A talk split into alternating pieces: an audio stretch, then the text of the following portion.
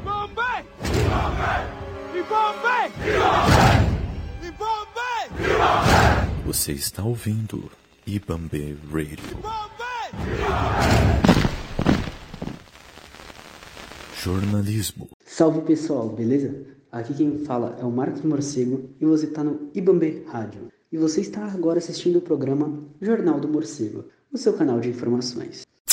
E aí galera, beleza? Então, para começar esse jornal, eu queria começar por algumas notícias que passaram nas três mídias que eu geralmente cito, três, quatro mídias que eu geralmente cito, e que estão de uma forma aí mais latentes. Primeiro, que pela programação que eu sempre gravo, eu acabei passando em branco, não, no dia eu não estava aqui, mas estou trazendo agora. Esse final de semana foi o Dia Internacional do Mandela, então é interessante dar uma olhada na história dele, na história completa, que ele foi um cara que teve na frente de diversos movimentos importantes, um cara que traz uma representação enorme, é um cara assim para ser lembrado, relembrado e a gente carregar no peito. E também foi aniversário de Franz Fanon, que é outra pessoa que também lutou na África, também lutou pela libertação anti-imperialista. Ele era marxista, né? O Mandela não, mas também é outra pessoa que vale a pena olhar a história, vale a pena dar uma, dar uma lida nos livros, vale a pena ver tudo isso que traz. Também já queria falar, né, que o podcast eu tô gravando ele um pouco num horário um pouco mais tarde do que eu geralmente gravo.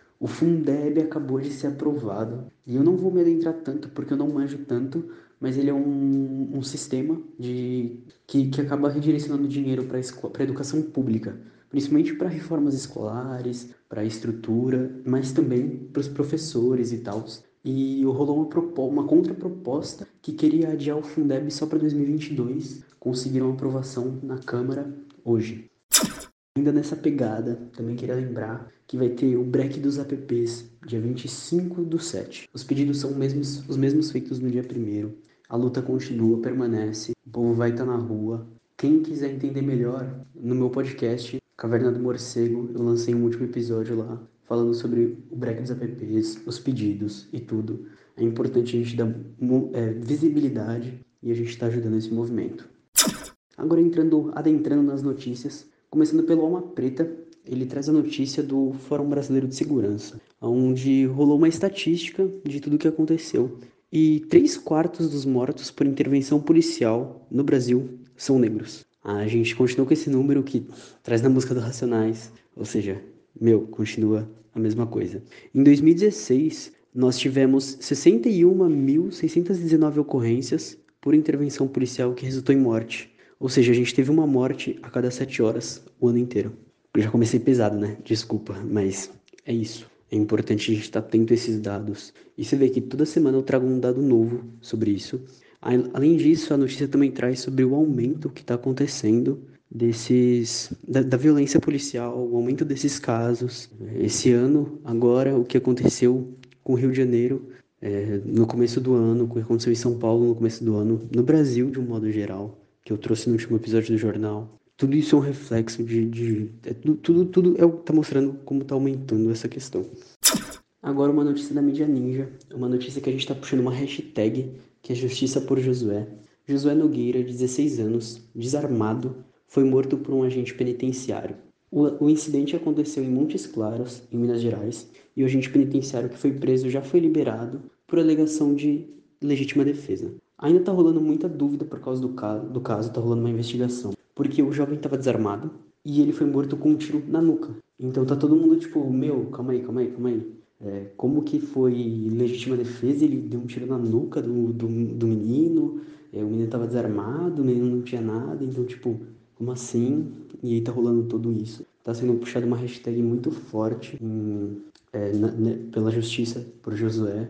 Então vale a pena dar uma ficar de olho no caso, ver como que vai prosseguir, o que vai acontecer, o que, que vai rolar. O, o nome do agente nem foi divulgado, então tem, tá rolando tudo isso, tá todo mundo com, com uma preocupação em torno de, de como isso pode acabar, porque pode ser mais um caso que é um, como eles chamam, um caso isolado, que termina sem solução e acaba por aí mesmo.